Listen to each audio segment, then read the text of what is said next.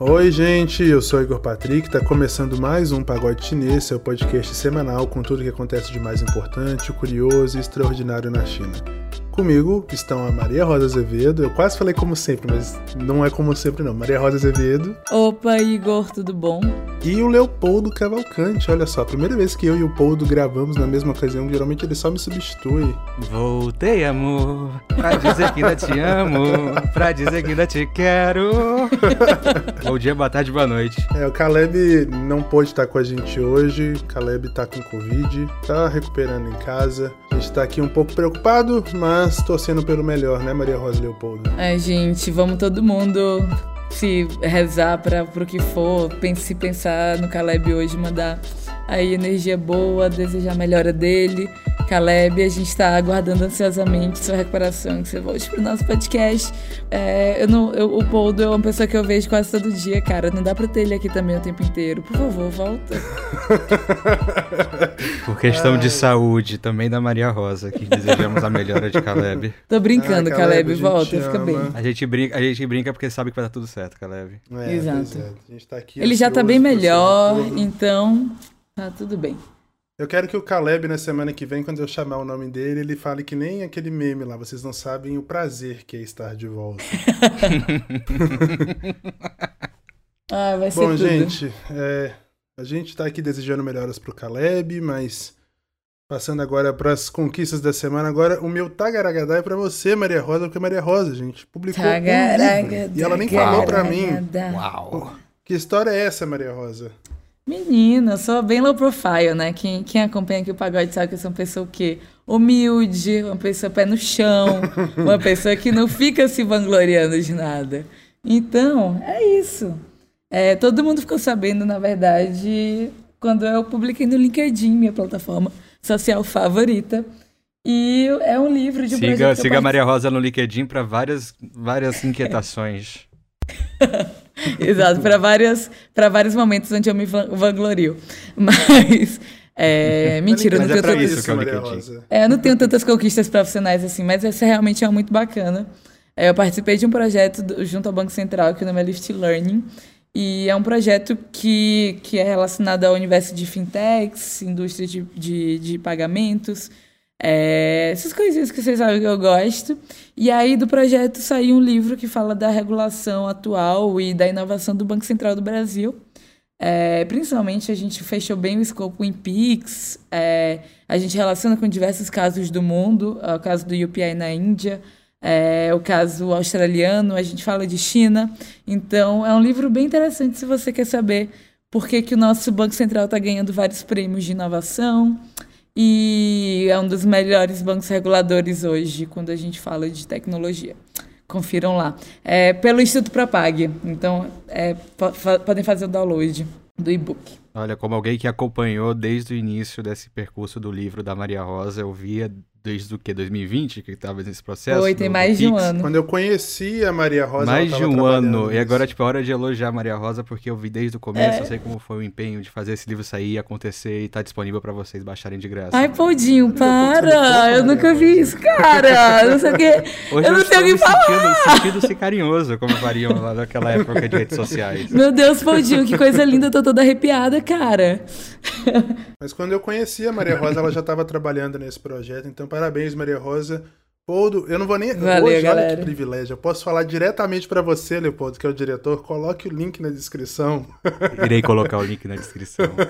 É um trabalho, é um trabalho ativo e muito prazeroso também colocar o link na descrição. Eba! Vai todo mundo ler o livro. O áudio para poder catar. É que as pessoas não sabem, mas eu escuto o pagode chinês quatro vezes antes de sair o episódio. Escuta mesmo. Inclusive, quando a gente estava em Recife junto, o Leopoldo, quando ele começava a editar as minhas partes, ele sabia o que eu ia falar. Ele ficava repetindo junto comigo. Poldo, isso é o Bom, talento gente... mais inútil que tu vai ter na tua vida, tá ligado? Sim, eu consigo repetir pessoas famosas do meu ciclo. Nossa, agora eu fiquei me sentindo, viu, Leopoldo? Agora, agora eu tô. O colunista é Igor Patrick, eu sei os trejeitos dele. É tipo saber imitar o Faustão. Só que pra um ei, ei, muito Poldo. limitado de audiência. Imita o Igor aí, por favor. Hum? Imita o Igor aí pra gente, por favor. Eu não vou imitar o Igor dessa vez. Ah, ah droga. Bom, porque a gente ainda tem que manter o mínimo de respeito aqui nessa zona, por favor. É, mas não é por respeito, não, é por intimidação. Bom, gente, Caleb que tinha medo de Leopoldo, um... que tinha medo de Igor, que tinha medo de ninguém. Aqui, então, é, terminando a palhaçada dos dois aí, vamos deixar um recadinho aqui importante. É, a SOA, gente, que é a, universidade, na verdade a faculdade ligada à Universidade de Londres, que é, trabalha com estudos asiáticos e africanos, eles estão com um curso muito legal, gratuito de verão, é, de estudos de Taiwan. A gente sempre fala muito de China aqui. Eu, particularmente, confesso que sei muito pouco sobre Taiwan, Taiwan mesmo, só aquilo que está conectado com China. E recentemente até vim conversando um pouco mais com a Maria Rosa sobre isso, né, Maria Rosa? Porque quem sabe uhum. vem aí, tô pensando se de repente ano que vem ir para Taipei, etc. Igor, um tempo. Taiwan me leva, Era. Me leva. Bora, Leopoldo. Gente, já falei, Taiwan e tá E eles estão com esse curso aí, então tem vários temas muito interessantes sobre sustentabilidade, o papel da mulher, é, enfim, a questão do, da, da, do planejamento de defesa em Taiwan. O curso é gratuito, então eu vou pedir ao Leopoldo para deixar o link de inscrição para quem se interessar. O que complica um pouco é o fuso horário, porque o curso acontece de manhã no horário de Londres, então isso aqui dá 4, 5 horas da manhã. Mas tem algum, algumas sessions, né, algumas palestras que vão acontecer na parte da tarde lá, que é aqui o início da nossa manhã. Então, para quem se interessar, vale muito a pena. Igor, eu quero falar também de outra coisa. O Observa do Caleb foi incrível na semana no, no sábado passado. Eu acho que a gente tem muito que parabenizar também nosso amigo, tava super nervoso, mas foi realmente um dos melhores observas que eu já vi. É, a sala estava lotada. Também foi um dos observas mais cheios que eu já vi. E o Caleb conseguiu explicar como é que funciona a sociedade chinesa a partir de três caracteres, cara. Foi muito demais. Caleb mandou muito bem. Se você ouvir isso, meus parabéns de verdade. Eu fiquei positivamente impressionada. Se você ouvir, é claro que vai ele ouvir. Vai, né? Ele vai ouvir, ele vai voltar semana que vem para poder se vangloriar também do é, êxito tomara. que foi. Ele vai voltar semana que vem com o seu Tagaragadá, com certeza. Ah, tomara. Então, gente, vão lá no Observa. Acorda cedo, cara. É sábado, 10 horas da manhã, não é tão cedo assim. Vamos lá, por favor. Esse, esse cara que ela tá falando é para mim e pro Igor, pra deixar o ouvinte muito tranquilizado que dessa vez não é uma agressão. É. Não é. É, é direcionado aos, aqui, aos apresentadores. É porque nós também, pô, nós temos o privilégio de ter palestra, uma palestra do Caleb semanal aqui com a gente. Então a gente, a gente tá acostumado, a gente tem esse privilégio aqui particular. Entendeu? Gente, mas daquele mas, jeito. Olha, a introdução tá ficando muito é. grande.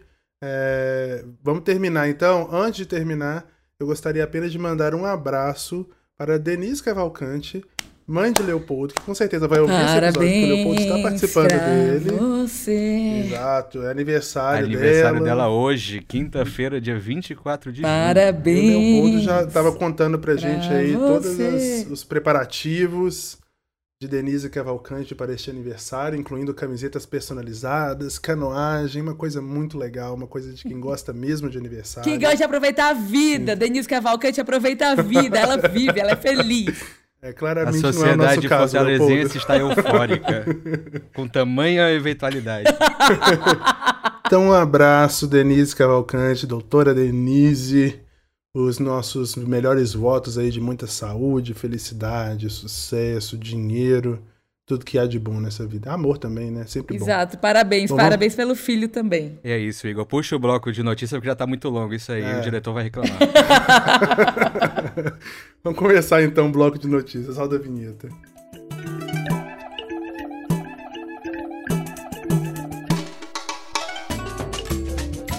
É, gente, a gente já vinha falando aqui há algum tempo, né, sobre os problemas do Apple Daily, que é um jornal de Hong Kong bastante conhecido por ser crítico à China continental, com um, um executivo, né, o dono do Apple Daily, bastante virulento, assim, crítico ao Partido Comunista, ao controle da China continental sobre Hong Kong, e não deu, né? É, ontem, né, quarta-feira, o Apple Daily infelizmente rodou a sua última edição com uma capa bastante triste, inclusive mostrando pessoas de Hong Kong se despedindo do jornal.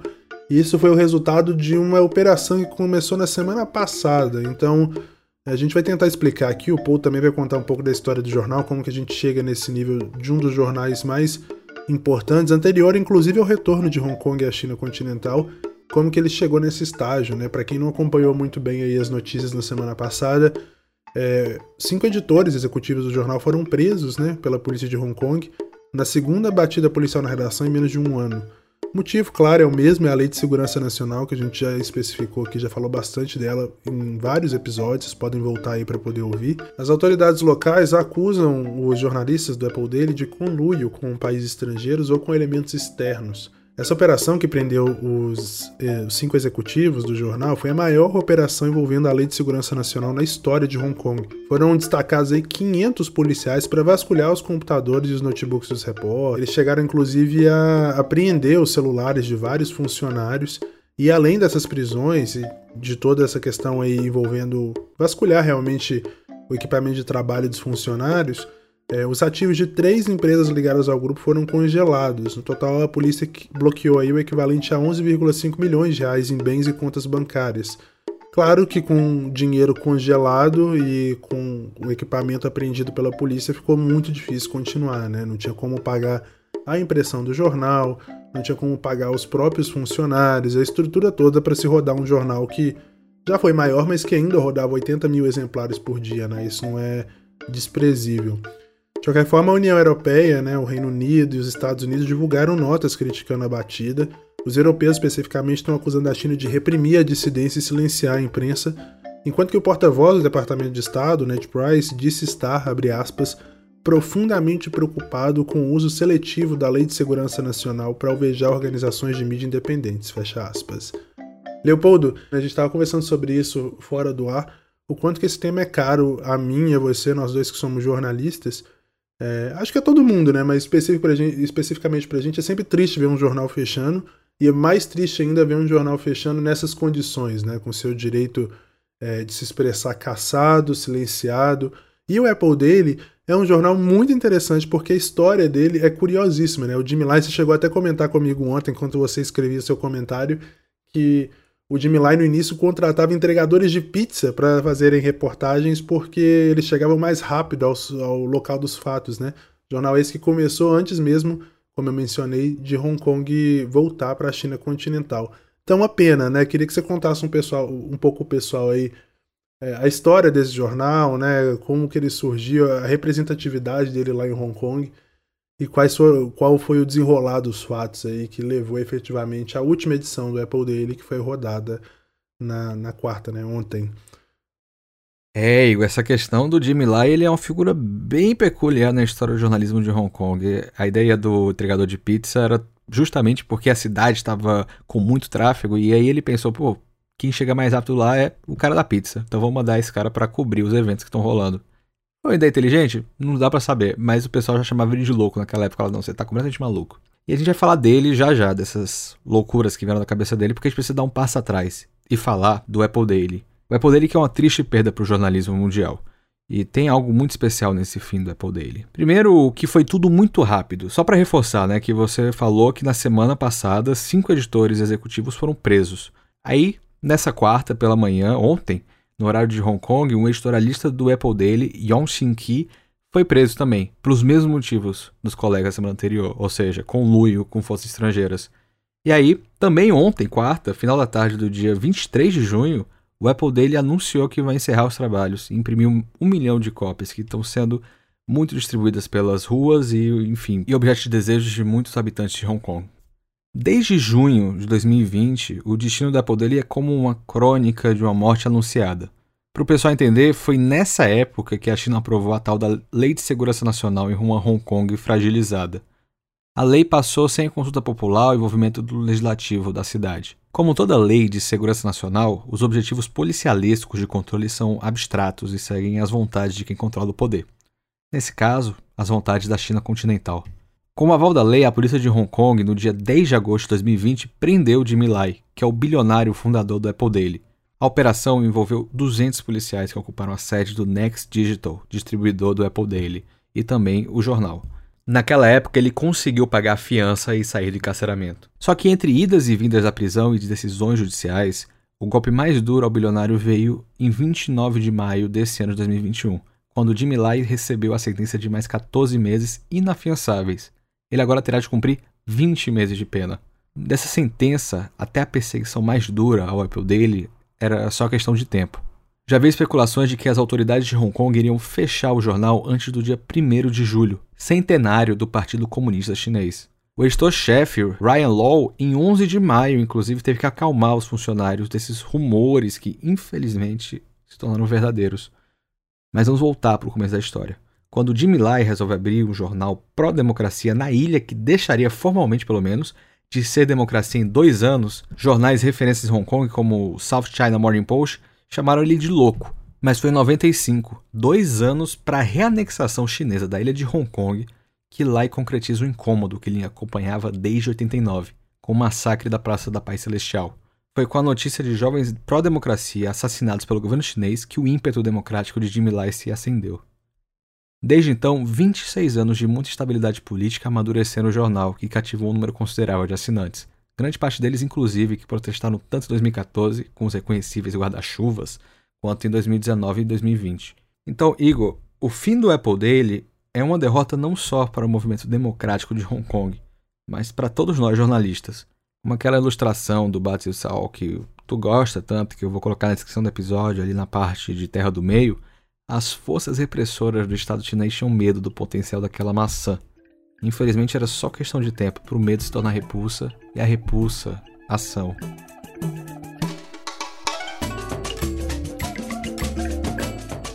Aplicativos chineses vão precisar endurecer as medidas de segurança se quiserem continuar funcionando nos Estados Unidos. Isso porque o presidente americano Joe Biden assinou uma ordem executiva para impedir que adversários estrangeiros tenham acesso a informações pessoais e comerciais de cidadãos do país. Segundo a agência de notícias Reuters, o Departamento de Comércio dos Estados Unidos vai poder emitir intimações para coletar informações sobre determinados aplicativos para smartphones, para tablets, para desktops, enfim e negociar as condições de uso, né?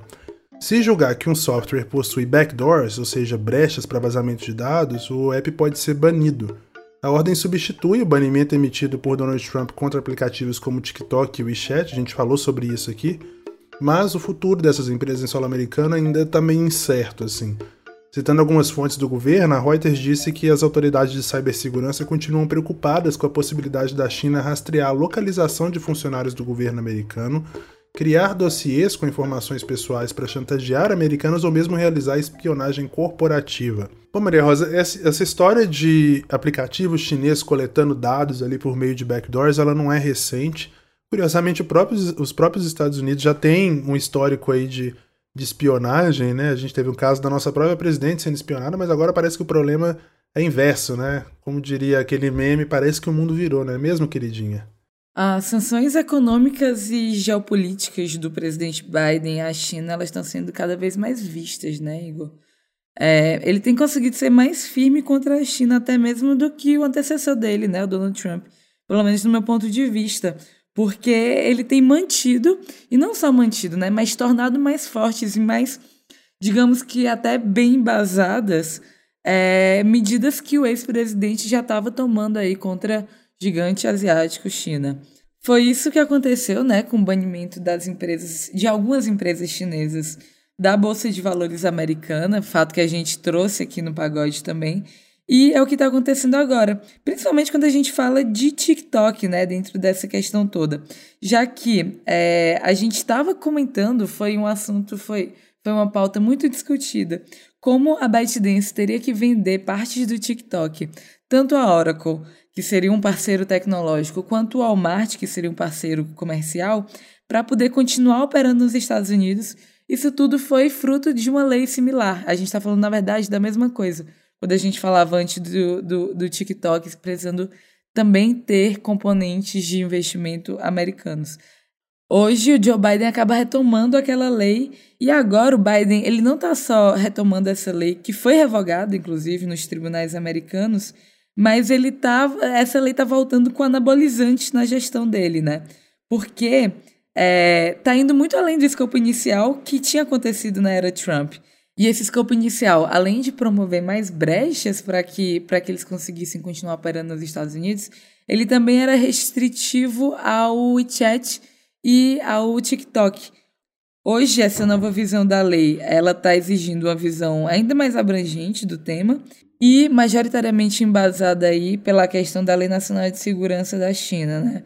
Que a gente traz com alguma frequência aqui no pagode, porque ela tem sido citada cada vez mais, e é a Lei KIF de 2017, que fala que permite que dados de empresas privadas chinesas sejam compartilhadas com o Estado chinês caso o Estado veja a sua soberania sendo ameaçada. Então, essa lei que, inclusive, ela ressoa bem com a notícia que a gente trouxe já aí do Apple Daily, né? O escopo aumenta e ele pode, além do TikTok e do WeChat, que já estavam na, na, no desenho, no rascunho anterior da lei, é, o Alipay, o WeChat Pay e o C-Web, Tencent QQ, outras empresas chinesas ainda que a gente não sabe, também podem ter seus dias contados nos Estados Unidos por conta disso. E é isso, acho que para quem achou que a era Biden, é, esses esforços anti-China não continuariam com um vigor tão forte quanto estava acontecendo na gestão anterior, eu acho que dá para ter certeza agora de que não é isso que está acontecendo. E esse é um tema que ainda vai se desdobrar bastante, né? Vai lembrar que diversas empresas é, americanas hoje são proibidas na China, né? É, as principais empresas de tecnologia americanas não, não circulam hoje na China, também por questões similares. A China já faz isso há algum tempo. Então, vamos ver. Ainda não houve uma, uma tratativa direta essa questão do governo chinês, é, mas com certeza haverá. Nie Haishan, Liu Bomin e Tang Huobo esses são os nomes dos três taikonautas, né, que é como os astronautas chineses são chamados, que decolaram do centro de lançamento de satélite de Yuchuan com destino à nova estação Tiangong na semana passada, marcando aí a primeira missão espacial tripulada da China desde 2016. Nomeada de Shenzhou 12, essa é a terceira viagem de uma série de 11 necessárias para deixar a estação totalmente operante. A China espera finalizar Tiangong até o final do ano de 2022 e a ideia é transformar o espaço em um laboratório nacional, né? Para receber os taikonautas, a Tiangong foi equipada com 120 tipos de alimentos, esteiras e bicicletas espaciais. O Ni, o Liu e o Tang devem fazer alguns experimentos aí, né, testar tecnologias e até realizar uma caminhada espacial durante os três meses, que é o tempo previsto para a duração dessa missão. É um recorde, na verdade, né, a maior missão tripulada da China até o momento. A expectativa é que cosmonautas russos se juntem à empreitada em breve, já que a Estação Espacial Internacional está programada para se aposentar em 2024 e as disputas diplomáticas entre Estados Unidos e China têm dificultado a cooperação espacial. Só para lembrar que os chineses não têm acesso à Estação Espacial Internacional, né? E essa pesquisa é, espacial, né? A necessidade de montar esse laboratório é considerada uma prioridade na China. Bom, Leopoldo, o ano de 2021 está bastante agitado, né? Nessa questão de exploração espacial pela China, tem representado um grande ponto de virada aí, só para fazer uma breve recapitulação. O primeiro semestre nem acabou ainda, né? Já conseguiram colocar o primeiro módulo da Tiangong na órbita terrestre, realizaram um pouso bastante complexo em solo marciano, estão falando inclusive de criar aí, né, de construir uma base lunar junto com a Rússia em 2035. E a pergunta que eu te faço ela é um tanto quanto complexa e é você que se vire para poder responder. Supremacia americana no espaço está ameaçada, Leopoldo Cavalcante? Igor, eu queria começar abordando a questão por um outro ângulo. Ano passado, a Netflix lançou uma série de comédia que é tipo meio bobinha, chamada Space Force, mas eu acho que ela é muito significativa. Nela, o Steve Carell, que também faz o Michael do The Office, interpreta o general Mark Nard, que é um militar um tanto quanto pouco respeitado, que fica encarregado de liderar o sexto braço das Forças Armadas dos Estados Unidos, que é as Forças Espaciais dos Estados Unidos. A preocupação do exército norte-americano é que o desenvolvimento de missões espaciais de outros países vai minar a soberania norte-americana. Não hoje, não amanhã, talvez daqui a alguns anos. Então, assim, por isso que eles colocam um general que não precisa ser tão forte, porque não tem pressa. Acontece que tem um inimigo oculto sabotando as empreitadas do país, né? Uma nação que esconde o verdadeiro poderio bélico espacial dos norte-americanos. E assim, como dá para imaginar, a gente tá falando da China. Na série, os chineses eles não só agridem, aqui entre aspas, os Estados Unidos atropelando a bandeira fincada pela missão Apollo 11, mas também estabelece taikonautas na Lua, com estação própria para convívio e uma outra para material radioativo que poderia, de acordo com a série, é, dar energia para os Estados Unidos inteiro durante um ano. Assim, independentemente da qualidade da série, um ponto que chama muita atenção é a representação da China como o principal inimigo militar e científico dos Estados Unidos quando a quesito é espacial. Mas eu quero dar aqui um passo atrás e deixar explícito uma coisinha assim que eu acho importante. Quando a gente pensa na NASA, que é o programa espacial norte-americano, a ideia de ciência e exploração, que são dois tópicos falsamente classificados como apolíticos, é bem mais forte do que militarização. Explorar o espaço, quando feito pelos norte-americanos, não é só positivo para o avanço científico no país, mas também do mundo inteiro. Essa é a narrativa dominante. Outra narrativa dominante é que a missão espacial chinesa é bélica. Pensando com os pés no chão, o avanço científico chinês, aos olhos do Ocidente, nunca vem isento de uma preocupação. É só olhar para a repercussão do 5G nos últimos anos. Esse tópico que a Maria Rosa já explorou muito melhor e muito mais do que eu jamais conseguiria. Mas, assim, voltando para o espaço. O mal-estar norte-americano com o programa espacial chinês não, não vem de hoje. Na verdade, ele já deu até origem a uma emenda do Congresso. A emenda Lobo, ou Wolf Amendment, foi ratificada em 2011 e proíbe expressamente a NASA de usar fundos públicos em cooperações bilaterais com o governo da China ou com organizações chinesas. E aqui a gente está pensando quase exclusivamente na Agência Espacial Chinesa, a Administração Espacial Nacional da China. A preocupação vem do final da década de 90, com um relatório das Forças Armadas dos Estados Unidos alertando que a livre concessão de dados norte-americanos para fabricantes de satélites chineses poderia incrementar a tecnologia de mísseis intercontinentais chinesas. Sim, a exploração espacial norte-americana também serviu para aprimorar a tecnologia de mísseis utilizados em guerras ao redor do mundo. Mas acho que vale voltar aqui algumas décadas para um respiro simbólico em um dos momentos mais ressaltados agora nessa estrutura polarizada entre macropotências em que vivemos, que é os Estados Unidos e a China. Em julho de 75, o projeto Apollo-Soyuz foi lançado. A Guerra Fria rondava o mundo e a situação ainda não estava menos tensa. Mesmo assim, naquele momento, as duas potências mundiais, Estados Unidos e União Soviética, fizeram uma missão em conjunto, missão espacial, que resultou no primeiro aperto de mão que aconteceu no espaço entre os dois países. Era um, um respiro, enfim. E aí aparece a inquietação. Será que podemos esperar um futuro aperto de mão entre China e Estados Unidos na questão espacial? Por enquanto parece improvável. A cada passo do programa espacial chinês, a gente vê o país se tornando cada vez mais independente da colaboração com os norte-americanos. A estação espacial Tiangong é só o ápice dessa independência, mas projetos de menor escala, mesmo que tão significativos quanto, também indicam um aumento nessa cisão entre as duas potências. Seja com o Beidou, competidor do GPS, que é uma tecnologia norte-americana, ou a volta de uma sonda lunar com fragmentos do satélite natural bilhões de anos mais jovem do que os trazidos pelas missões norte-americanas e soviéticas, fragmentos estes que serão compartilhados com outras potências, menos os Estados Unidos, a China parece ser a potência mundial com mais incentivos e capacidade de competir com os antigos donos do espaço. Não superar, mas pelo menos competir.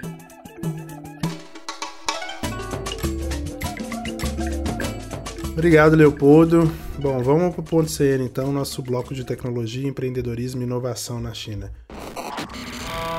O ponto CN é um oferecimento Start-se.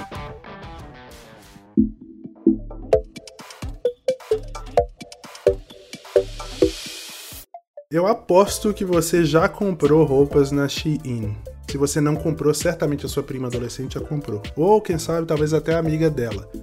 Mas afinal, que empresa chinesa é essa que está fazendo tanto sucesso entre brasileiros e que em maio chegou a se tornar o aplicativo de compras mais baixado dos Estados Unidos, ultrapassando até mesmo a toda poderosa Amazon? Bom, esse é um dos casos mais misteriosos lá da China atualmente, porque ninguém sabe quem é o dono, quem investiu, absolutamente nada, nem os próprios funcionários da empresa. No ponto centro dessa semana, então, a Maria Rosa vai explicar pra gente que é cringe, né? Maria Rosa ela vai explicar que história é essa. É, então, Explica, conta pra gente aí que empresa é essa, de onde ela veio, para onde ela vai, do que se alimenta, bem aqui no Globo Repórter. Vai lá, Maria Rosa. Poxa, Igor, sem spoiler do que é o ponto CN, cara. É, mas é isso, gente. Nesse momento, acho que todo mundo aqui tá vivendo a mesma coisa, que parece que a internet brasileira entrou numa batalha geracional no momento que descobriu uma palavra, né, que é cringe. É, eu não aguento mais falar disso, eu quero deixar isso bem claro, porque eu sou uma grande representante da. Talvez a única representante da geração Z no lugar que eu trabalho. Então, eu tive que responder muitas e muitas perguntas sobre o que é cringe e tudo isso dessa galera que tá agora nos seus mais de 30 anos e descobriu que não é mais jovem, não é mesmo?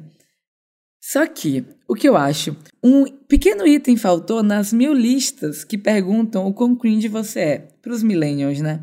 É, e esse item, na minha opinião, deveria ser se você conhece a Shine ou se você já fez alguma compra na Shine. Eu tô falando Shine só para localizar vocês, mas é, o nome não é Shine, viu, galera? O nome é Shein. É, aqui no Brasil, todo mundo fala Shine, né? E essa pergunta, ela também é definidora de gerações. Porque esse e-commerce chinês, né, de uma coisa chamada real-time fashion, que vem pós a era do fast fashion, né, e pós a nova era do ultra fast fashion. Agora a coisa é real time.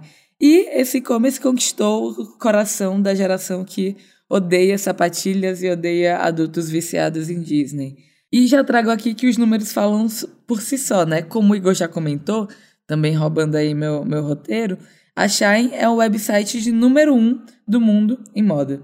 É, de acordo com a SimilarWeb, que é um, que é um site que mede isso, e fica na frente de marcas como Nike, como Zara, como H&M. A Shein é o website número um do mundo no setor de moda, de acordo com a SimilarWeb.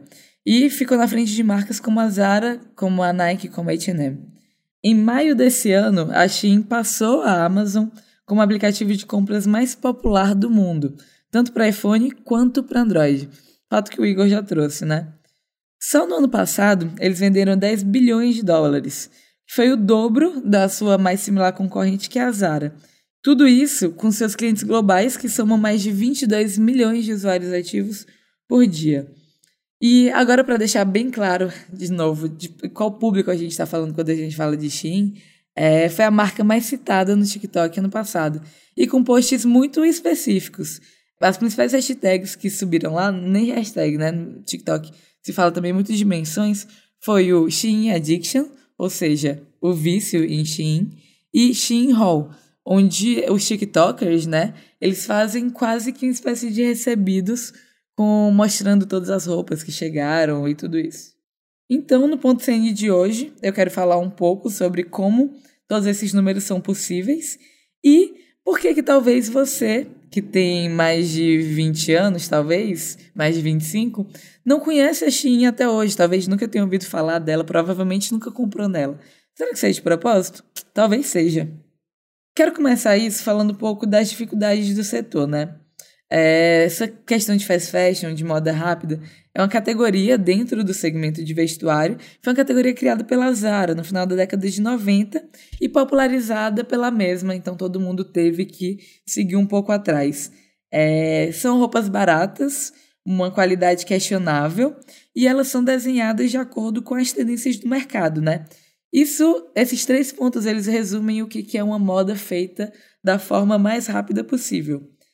Mesmo assim, a Shein, já trazendo um conceito de real-time fashion, consegue duplicar ano após ano e por mês, em média, eles colocam 10 mil novos itens na plataforma. Em média, com preço 20% abaixo das suas concorrentes diretas do mercado e com a qualidade, de acordo com as pessoas que compraram na Shein que eu entrevistei, uma qualidade superior à dessas mesmas empresas. Então, como que isso é possível, né? E é claro que eu vou falar de questões de cópia e questões trabalhistas, mas antes eu acho que tem uma parte tecnológica que é muito importante, muito chave para esse crescimento. É, assim como a maioria das gigantes chinesas, ela é extremamente centrada em dados, né? Se a gente for desenhar como que funciona esse modelo perfeito de criação a partir de dados, é, ele funciona mais ou menos assim. Quantidades enormes de dados são capturadas a partir do traqueamento mesmo de tendências globais, isso tudo basicamente em tempo real, de forma síncrona, usando redes sociais como Instagram, Pinterest, TikTok e também buscadores como Google Trends Finder, e além disso também sempre de olho no que está acontecendo nos sites das competidoras. Tudo isso serve para alimentar as bases de dados da Shein com tudo que existe de mais novo no mundo da moda. Depois disso, isso parte para uns testes AB massivos que são feitos onde todos os produtos têm aderência exaustivamente testadas a partir né, tanto de cliques quanto de compras em si, quanto de tempo de tela com as usuárias finais. Então, isso já dentro de um ambiente live, de um ambiente que já está existindo, eles ficam testando quando a gente fala de teste AB, você tem um grupo controle e um grupo onde você coloca algo novo para aparecer. Então você fica rodando diversas séries desses testes e aí entendendo qual produto ali no meio dos milhares que você colocou, qual deles funcionam e qual deles não funcionam, né? Com isso, as informações elas são inseridas nos bancos de dados que vão alimentar as centenas de fábricas na principal zona industrial têxtil da China. Então, essas informações que são baseadas no uso pelas clientes finais, tanto do aplicativo quanto do site, já automaticamente vão prever demanda e assim ajustando os estoques e os inventários simultaneamente. Foi mais ou menos dessa forma que eles conseguiram diminuir o tempo entre design e produção de três semanas em média para apenas três dias. E não é só por isso que a Shein se tornou o que é, né? O potencial viciante do aplicativo e do site também fazem parte dessa fórmula secreta de uma empresa quase tão secreta quanto. Eles têm um sistema de pontuação e de benefícios que é super agressivo. E para quem faz login todos os dias, quem deixa review nas roupas que comprou, além de não só escrever esses reviews, né? Eles ainda promovem uma mini rede social onde você pode postar fotos com as roupas que você comprou e ter outras pessoas, outras compradoras, outros consumidores também comentando, seguindo você, é, o que gera também uma quantidade massiva de conteúdo que é formado dentro da plataforma e que faz com que você passe ainda mais tempo lá dentro. Outro ponto importantíssimo são os live streams, né? São esses festivais de compra que usam tanto celebridades quanto influenciadores na China e que estão dominando o mercado de entretenimento por lá. É, o live stream merece com certeza um ponto CN à parte e tudo isso ainda é potencializado por uma inteligência de recomendações que é babado. Então, as recomendações de blusinha da Shein que você, você for jovem, você tá recebendo no seu Instagram, aquilo tudo não é à toa, aquilo tudo tem inteligência muito parruda por trás. E apesar de toda essa robustez e tamanho, né, não é à toa que a maioria das pessoas, na verdade, nunca ouviu falar da Shein. A empresa tem na China uma fama de ignorar jornalista, de evitar investidores e de se manter o mais low profile possível. É, Para ter noção disso, o Chris Xu, que é o fundador da, da Shein, ele é uma figura que basicamente se recusa a aparecer em qualquer lugar. Para vocês terem noção, na internet inteira não existem mais do que cinco fotos do cara. Por conta dessas coisas, a Shein é chamada de a empresa de bilhões de dólares mais misteriosa da China. E é claro que vários diversos fundos de investimento em capital de risco, né, firmas de venture capital, é, buscaram investir numa empresa que tem um crescimento tão grande assim. Só que a maioria delas levou um belíssimo não. E foi confirmado que alguns fundos de private equity de venture capital bem consolidados, como o Sequoia Capital, o Tiger Global, a JAFCO Ásia e a IDJ Capital, todas elas conseguiram entrar em rodadas é, do, da, da, empresa, né, da companhia. Só que nenhuma delas pôde se pronunciar em relação a Shein, porque elas mencionaram, todas mencionaram que elas tiveram que fazer um voto de segredo. Então, esse foi um ponto crucial para elas poderem investir na Shein. E ainda há muita coisa para a gente explorar em relação à Shein. Mas como o blog está ficando grande, a gente tem que ir para o final. É, eu quero trazer alguns pontos de atenção, né, para também não ficar parecendo que tudo é um grande mar de tecnologia e inovação sem erros. Essa altíssima gama de produtos que entra diariamente e com um grau muito baixo de escolha, claro que isso vai dar ruim em algum momento. É, a Shein ela virou alvo de controvérsias gigantescas por colocar na prateleira alguns produtos específicos, né? É, um exemplo disso foram tapetes muçulmanos, tapetes que são destinados à oração, que foram colocados lá como um mero item de decoração para sua sala de estar. Outro exemplo, mais grave até, é, for, foi um colar, um colar de ouro ali, onde o pingente era nada mais nada menos que uma suástica. E a Shein tentou contornar a situação do jeito, do pior jeito possível, na minha opinião, que foi comentando, fizeram um post no Instagram deles, na conta da Shein, onde falavam que esse símbolo, sim, ele foi um símbolo budista que por que há mais de mil anos ele representava espiritualidade, boa sorte, fortuna, tudo isso, e que realmente foi usado para representar ódio durante um certo período de tempo, mas ele tem uma escala maior que aquilo. Claro que essa desculpa não colou e eles tiveram que novamente pedir desculpas depois. Além disso, quando a gente olha ali o valor da price tag, né, da, da etiqueta de preço da Shein, não tem como não colocar a mão na consciência e se perguntar: estou eu usando trabalho infantil? Eu vou receber uma roupa que vem com pedido de ajuda escrito com sangue de crianças chinesas? É, gente, realmente a gente tem que ficar preocupado com essas coisas. É, quando a gente fala de Shein, esse é um assunto que também é muito debatido e a empresa anuncia que eles estão completamente de acordo com as regulações das leis trabalhistas em todos os lugares onde atuam, né? E realmente, quando a gente olha para onde a Shein está localizada na China, que é na cidade de Guangzhou, onde o complexo fabril dele está localizado, é uma das cidades da China com maior PIB, né? Com PIB mais alto. Então, é realmente é uma cidade onde não é o interior rural da China, onde realmente ainda há altíssimos níveis de trabalho em condições análogas à escravidão, em questões de trabalho infantil. Em Guangzhou, isso realmente é um pouco mais difícil de acontecer.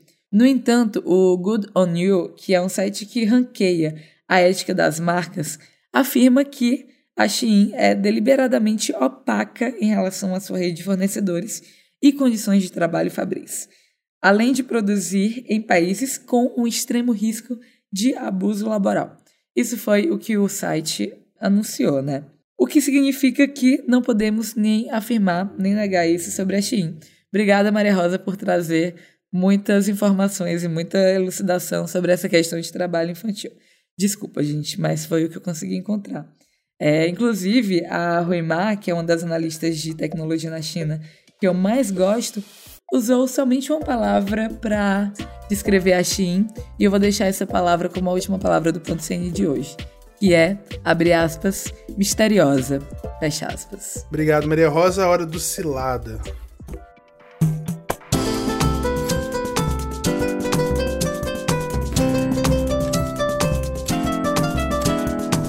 Sabe aquela viagem que você passa por tantas situações que poderia contar até para seus filhos? Bom, esse é o caso da história do Diego, que dava aula de português lá na China e resolveu aproveitar ali uma folguinha para ir para o Tibete com uma amiga. Vamos ouvir.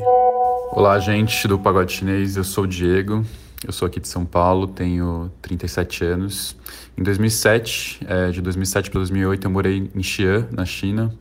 É, eu trabalhei como professor de português e de espanhol na universidade na CY, que é a Universidade de Xi'an de, de Estudos Internacionais. E aí eis que chega a, as férias de inverno, né, do período letivo, ali em dezembro é, e janeiro. E eu fui com uma amiga fazer uma viagem pela parte sudoeste, ali na área já tibetana, sem ser no território tibetano oficial, mas já numa área bem tibetana, bem alta ali das montanhas. A gente foi para Xandu, depois a gente foi para Oeste, é, para uma cidade que eu não estou lembrando o nome agora. E aí a gente ia descer é, em direção a Yunnan. E aí tinha um caminho que a gente tinha visto, que a gente pegava um ônibus numa cidadezinha e atravessava uma série de montanhas e ia sair numa cidade que chama Shangri-La, é, que já fica em Yunnan, se não me engano. E aí é, já estava bem frio, já estava nevando, é, e a gente pega o ônibus logo com o nascer do sol nessa cidadezinha. É, o ônibus cheio de gente, quase todo mundo no ônibus era tibetano. É, além de eu e minha amiga, e tinham dois franceses. É, na época eu tinha 24 anos, esses dois franceses deviam ter menos 21, 22. E, e eis que logo depois da primeira série de montanhas, a gente começa a enfrentar uma subida com muita neve, assim, na estrada, muita neve. E o ônibus não consegue mais subir, ele não estava com correntes nos pneus. É, e se vocês já foram para essas estradas chinesas, vocês sabem que ali é, não tem guarda-reio. Né? Então o ônibus começa a patinar, eu começo a ver a minha vida passar pela frente dos meus olhos. É, tinha horas que o ônibus ele dava uma freada assim, o ônibus dava uma patinadinha para trás assim e chegava com a roda de trás a um metro assim do precipício. Eu fiquei completamente aterrorizado. A gente teve que descer do ônibus. É... ajudar, enfim, a cavar com picaretas a neve ali para o ônibus conseguir subir, empurrar o ônibus, entrar no ônibus, todo mundo junto, lá no fundo do ônibus para fazer peso nas rodas de trás, é, para ele conseguir atrito. Enfim, a trancos e barrancos, morrendo de medo daquele de despencar, a gente finalmente conseguiu atravessar essa primeira série de montanhas e desceu para um vale que estava completamente coberto de neve. A gente chegou numa pousada, almoçou por lá. É, e aí, assim, eu não falava mandarim quase nada ainda na época. Os dois franceses que a gente fez, fez amizade ali já falavam um pouquinho mais, mas mesmo assim a maioria das pessoas ali era tibetana e falava mandarim tão mal quanto a gente. Então não tinha muita ponte de comunicação, assim, né? Então a gente não entendia muito bem o que estava acontecendo, quais eram os planos, enfim. Todo mundo entrou de volta no ônibus, a gente entrou, ele começou a subir assim, tinha muita neve de novo na estrada, na próxima subida, e não deu para o ônibus subir e a gente voltou para a pousada. E aí a gente foi entendendo que a gente ter que passar a noite lá. Assim, essa viagem originalmente era para ter é, seis horas, se não me engano.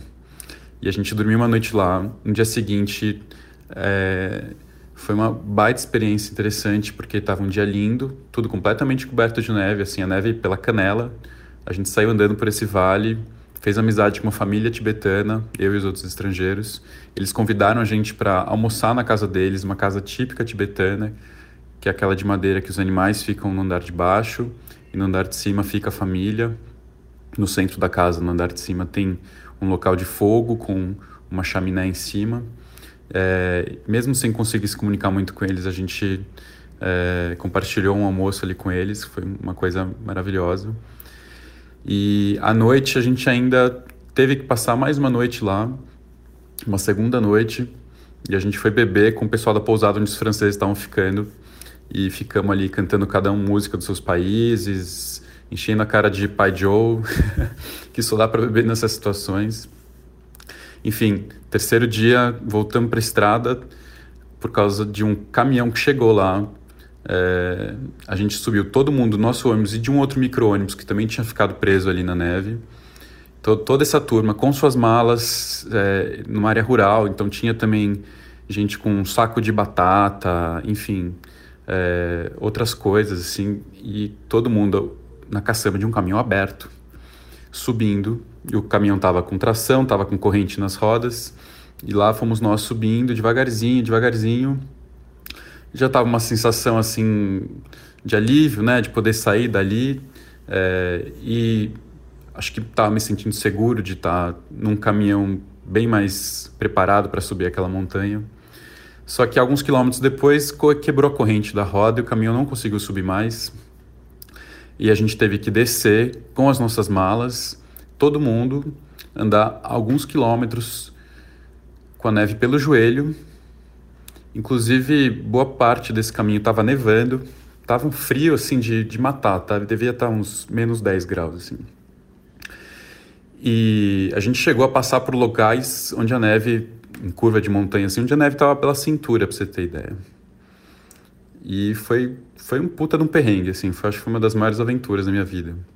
A gente começou a descer a montanha do outro lado, aí começamos a encontrar alguns carros e, e ônibus que tinham sido enviados de Xangri-Lá para buscar a gente, pelo visto tinha tido algum tipo de comunicação.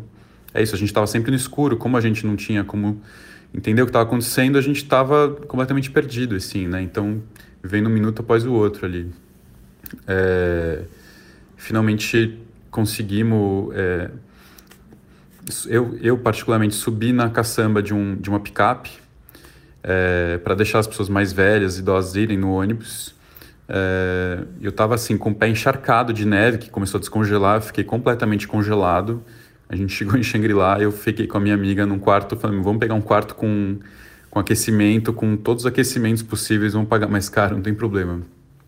Até que a gente conseguiu descongelar os pés e é, foi um alívio gigantesco chegar naquele hotel quentinho. A gente percebe que é um perrengue dos, dos bons, assim, quando até Maria Rosa, que é crossfiteira, gente. que tá acostumada a essas provas aí, fica chocada e fazendo cara de dor. Cara, tá Igor, isso só tá me lembrando, eu só ia pensar nos corpos ficando na neve, tá ligado? Eu não sei como é que não teve gente que só desistiu de viver. Sabe, sabe, você já viu um filme que não é Clímax, do Gaspar Noé? que vai. E aí tem, tem um Ah, menina, esse aí, é- esse aí é. Esse é o filme. Tá ligado, pô? Da cena que tem só um corpo Tá, assim tá aí na um filme neve. mais distante do que China possível. É, tipo assim, China, Gaspar Noé, dois estão muito distantes. Vamos falar dos dois aqui. Não, porque eu não falei Eu acho que tem nada mais distante do Não, que é isso. porque me lembrou muito uma cena que só tem um corpo assim na neve, deixado, tá ligado? Foi a, a cena que Que, veio que- na que é minha o, cabeça. o começo e, E o o final do filme. Exato. É a primeira e a última já cena. Deu um spoiler, né? Pra quem te ficou É. interessado, já ah, acabaram mas com a é a graça. primeira cena. Mas eu lembrei também de um outro filme nessa conversa no começo, que é um filme que, tipo, eu sou cringe, então eu vou falar de um filme da década de 70. Ah, tá bom. que é Você do não é William cringe, Friedkin. Leopoldo, você é pedante. Eu sou pedante, que é um Você é filme chato, do William Leopoldo. Friedkin, que se chama Comboio do Medo, que eu fui obrigado a assistir dia desse. E é basicamente isso, é um carro, um caminhão que vai passando por altas aventuras no centro do, do México, sei lá, de um país latino-americano qualquer. Igual, com cheião vários- de neve. Né? Latino-americano qualquer, aventura como o lá. Brasil. Tu é do Ceará. Daqueles ali. É do Ceará. Tu já viu, assim, gente carregando saco de batata, gente carregando é, galinha em pau de arara. Já viveu isso, sim, que eu sei. Que... Eu já vi de tudo. E aí esses caminhão assim que tem dificuldade, que passa altos perrengues no caminhão, eu, tenho, eu, eu aprendi a sentir empatia por caminhões com esse filme. e agora essa história também, eu fiquei meio triste pelo caminhão também. Não só pela pessoa. É, é... Quem vê o Leopoldo comentando assim sobre filmes de arte nem sabe que sábado à noite eu chamava ele pra ir comer, fazer alguma coisa, ele queria assistir Shrek, né, gente? Pela milésima massa. Não, vez. pela milésima Shrek é vez. Pô, a gente tem uma coisinha com Shrek. Pô, tu lembra de quando a gente Não, tava vendo uma peça Rosa- de teatro do Shrek? Não, o, o musical do Shrek que está disponível na Netflix. Horroroso. Cara, ô, mas Maria Rosa, conhecendo eu e Leopoldo como você nos conhece, o que, que você acha que aconteceria se fôssemos nós nessa história? Esse é o meu ponto. Eu só acho que vocês somos? desistiriam de viver. Vocês só iam falar, é isso, adeus. Eu não Acabou preciso boa de muito pra desistir, não. Cara, Não preciso. Você bota assim uma, uma diversidade muito grande na minha frente e eu, eu desisto. desistir é bom demais. Eu ia o assim, já ah. Leopoldo, vamos aceitar o destino, né? Essa Vamos é a 20 aceitar. quilômetros com neve na cintura. Não é isso que fala Confúcio? Não é sobre isso, Confúcio? É, to- é- é super sobre isso, Gente, Leopoldo, é sobre, sobre isso. E fala Shangri-La, Tá tudo bem. é, só Tá vem uma bem. música da Rita Lee na minha cabeça, né? Que ela fala, vamos largar Ei. tudo e ir pra Shangri-La. E Gente, que, pra Shangri-La. é gente que ouviu muito a Cara, Rita Ele Lee. virou, quando ele falou a gente descobriu Shangri-La, eu falei, é isso, vamos largar tudo. Bora pra Shangri-La. Cara, mas assim, Shangri-La, eu, eu, eu preciso contar isso aqui porque não é uma cidade muito conhecida. Quem vai pro Tibete, na verdade, conhece bastante bem recentemente, porque hoje em dia tem um aeroporto bem grande lá, então as pessoas preferem ir pra lá e de lá entrar no Tibete. Mas Shangri-La não tinha esse nome. E na verdade era uma vilazinha que ganhou o status de cidade em 2001. E aí construíram todo um complexo hoteleiro lá. É uma cidade linda, linda, linda, mas é um negócio bem fake. Os chineses, de modo geral, não gostam muito de Shangri-La, não. E aí eles colocaram esse nome justamente por causa do nome Shangri-La mesmo, que é um. Acho que é de um livro, né, Leopoldo? Você que é o cara da literatura, que é de, de 33 o livro, se não me engano. Olha, eu vou, eu vou aqui acionar o modo Caleb, que é quando você fala, você que é um especialista, sabe, você não sabe o que está falando, é falar, não, eu não sei o que está falando. Não- desconheço o Shangri-La O, como o livro. termo Shangri-La ele vem de um livro, acho que de um cara dos Estados Unidos, foi publicado lá pra década de 30, uma coisa assim. E aí o pessoal colocou esse nome justamente pra atrair turista. E é uma cidade totalmente desenhada pro turismo, assim. Ela imita o estilo tibetano é, misturado um pouco com o estilo das dinastias Min, por- uma coisa meio doida. Gente, assim. É um- chinês também é tinha um cultura. professor Olha isso. Olha. Eu tô falando isso porque eu tive uma palestra sobre essa, essa, essa cidade lá na, na YCA, gente. E o, o meu professor, o Lu Yang, que ele, ele é especialista em história. Acho que ele é especialista, na verdade, da dinastia Tang, se não me engano. E, e ele falava que, tipo, nossa, isso aqui é uma, uma salada, sabe? Porque não segue um estilo próprio, tem referências de vários pontos aqui da China, porque, de fato, era uma vilazinha pequenininha que cresceu por causa do turismo e foi renomeado em 2001 por causa de turismo. Mas é um lugar muito bonito. Meu caro Diego, queria falar primeiro obrigado por ter enviado cilada, enviem ciladas, galera, porque a gente se diverte bastante. Mas aí, ó, que bom que você tá vivo e se você tivesse ouvido isso, será que você teria ido pra Shangri-La? Não sei, porque aí ele descobre que a cidade é o quê? Pega, pega turista, é, pra- pra- só pra pegar seu dinheiro. Então não é nem o paraíso espiritual que você queria que fosse. Aí. Podendo ir pra Jericoacoara, né, que pra turístico Tem um negocinho assim meio ruim de pisar, que o nome é areia, não é neve. Ai, Leopoldo, E ainda para. fica assim, num, num estado lindo chamado Ceará. Olha, não sou eu que tô dizendo, viu? Tem lugar de fala pra criticar o Ceará, não sou Nossa. eu. Eu não tô criticando, eu estou convidando. Isso aqui é um Ah, anúncio tá. spot do Ministério da Do Secretaria de Turismo do, do estado do Ceará. Mas quando ele contou sobre. Até a parte do ônibus eu tava ok, porque eu falei assim, gente, eu sou de Diamantina, sabe? E tipo, Diamantina é uma cidade histórica, pra quem não teve esse prazer inenarrável de conhecer Diamantina, é uma cidade histórica em que boa parte da cidade é de calçamento de pedra da época dos escravos. E lá só tem uma linha, duas linhas de ônibus, na verdade, e você anda sacolejando. Então até a parte de você ficar, andar rebolando no ônibus estava ok. Agora, descer na neve e, e depois pegar a picape lá na, na garupa do negócio aí, eu falei assim, nossa, nem O que assustou, o que nos assustou aqui, Igor, foi a parte da caminhada. Exato.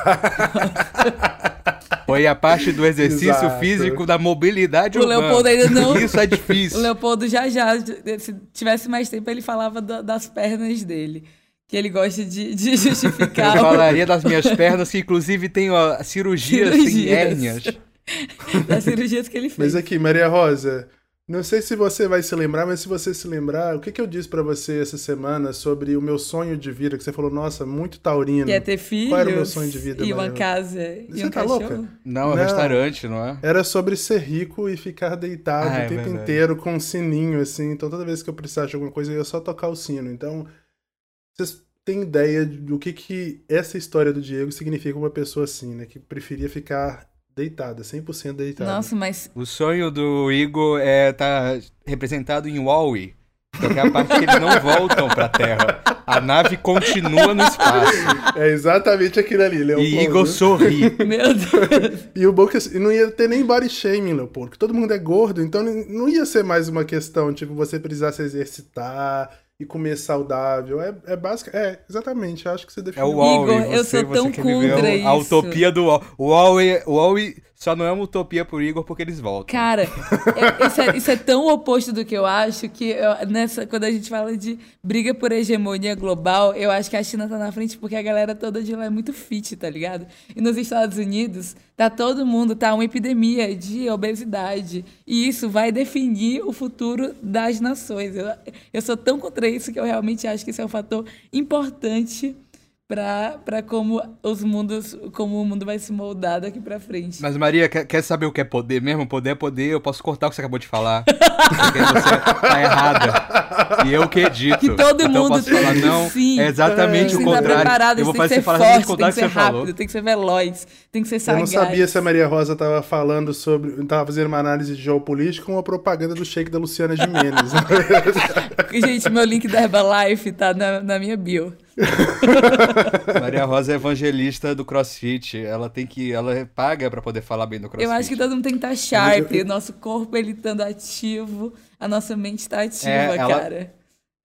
ah, Leopoldo, preciso corta a abrir. Maria Rosa, tá Eu vou chata. cortar, eu vou, na verdade, ela- eu vou pegar essas partes que ela falou, vou cortar, vou fazer um, um pacotinho, vou mandar pro privado dela pra ela poder mandar pro gerente do CrossFit que dá o dinheiro pra ela pelo esporte. Ganhar o desconto, Ei, né? o pior, é, Bom, só a eu- última coisa, eu sou muito vendedora das coisas que eu faço, né? Eu faço isso muito sem querer.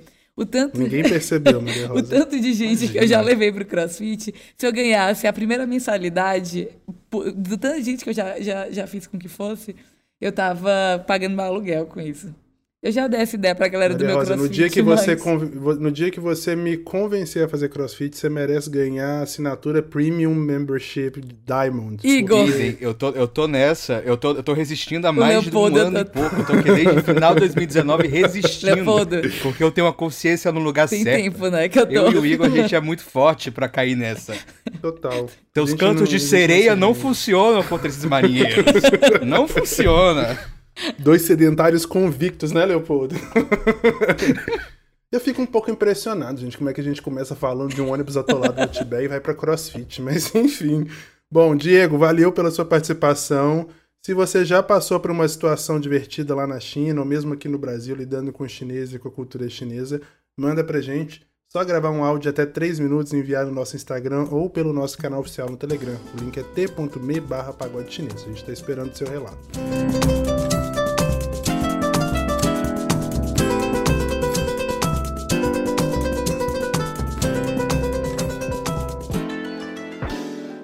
Senhoras e senhores, mandarins e mandarinas, mais um pagode chinês chegando ao fim. Como você já sabe, é hora das nossas recomendações. Minha recomendação hoje, eu até eu acho que eu cheguei a falar contigo, né, Podo, sobre o filme da Netflix é, que se chama Jin e o Dragão Genial. É uma história meio aladinha, assim, de um menino que ele era, ele era criado apenas pela mãe, né? No filme não deixa claro por que não tem a figura paterna ali, mas ele era criado apenas pela mãe. Muito pobre, morando lá em Xangai. E aí ele conhece uma amiguinha na escola e a menina também só tem o pai, não tem a mãe. Eles ficam muito próximos. Mas aí nessa questão do crescimento econômico chinês, é, ah, só para ressaltar, é uma animação, tá? Então é, também tem toda essa questão aí. E aí, nessa questão do crescimento chinês, essa menina acaba indo morar longe, o pai dela fica rico, ela, eles saem do Hutong, onde ela morava, era vizinha desse, desse molequinho, que se chama Jin, e o sonho dele passa a ser reencontrar com essa menina, e ele fica, enfim, adorando ela porque ela se torna uma modelo muito famosa, então ele vai pra outdoor ficar vendo fotos dela, todo aniversário ele compra um presente para ela, etc. Até que ele tá ali fazendo uma entrega, porque ele é entregador com ID, né? E ele encontra com um velho que entrega para ele um bule, de onde sai um dragão que concede para ele três desejos. E é muito bonitinho o filme. É uma história bastante clichêzinha, assim, já dá pra você imaginar ali pela metade o que vai acontecer até o final. Mas é muito legal porque mostra o processo de desenvolvimento de Xangai.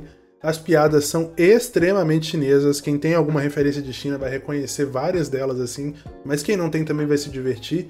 E filme é colorido, é bonitinho, é legal de se assistir com seu irmão, com seu sobrinho, seu priminho, enfim, seu filho. Eu gostei demais, assisti junto com o André aqui anteontem. A gente achou super divertido, eu acho que vale super a pena. Então, tá na Netflix, de graça, íntegra lá, é, é curtinho também, tem uma hora e meia, todo mundo vai gostar muito. Filme pra família toda. Maria Rosa, sua recomendação. Ô, Igor, eu vou subverter um pouquinho esse quadro porque eu quero fazer uma indicação que não tem a ver muito com China, mas tem a ver com quem? Com Leopoldo. É uma, é indicação, eu, esse foi o gancho que eu peguei. E também porque, desde que eu assisti isso, eu indico para cinco pessoas no mínimo por dia, ou seja, já, já indiquei para 20 pessoas.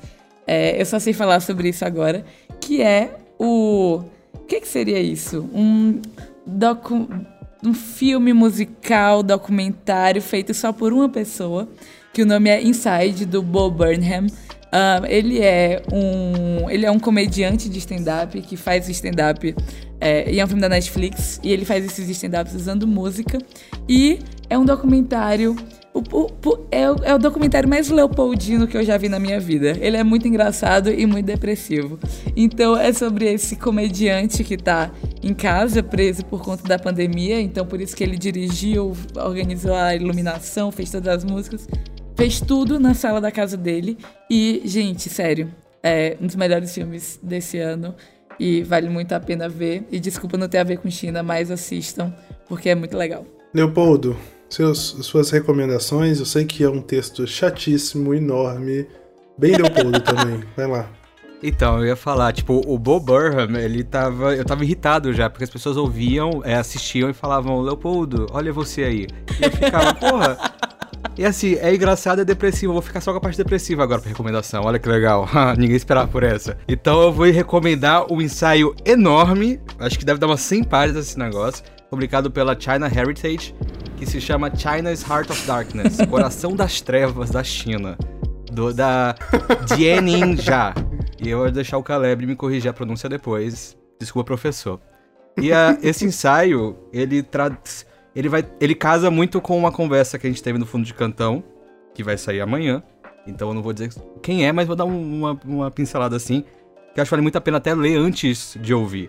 Que é um ensaio que fala sobre uh, o legalismo chinês, uma corrente filosófica que estava encabeçada pelo Han Fei, foi um filósofo ali do, na, antes do período da dinastia Qin, é, antes dos estados combatentes, bem, tipo, bem antes de Cristo. Então, assim, bem antigo, bem coisa que o Igor não vai querer falar muito e a Maria Rosa vai querer me bater por gostar disso.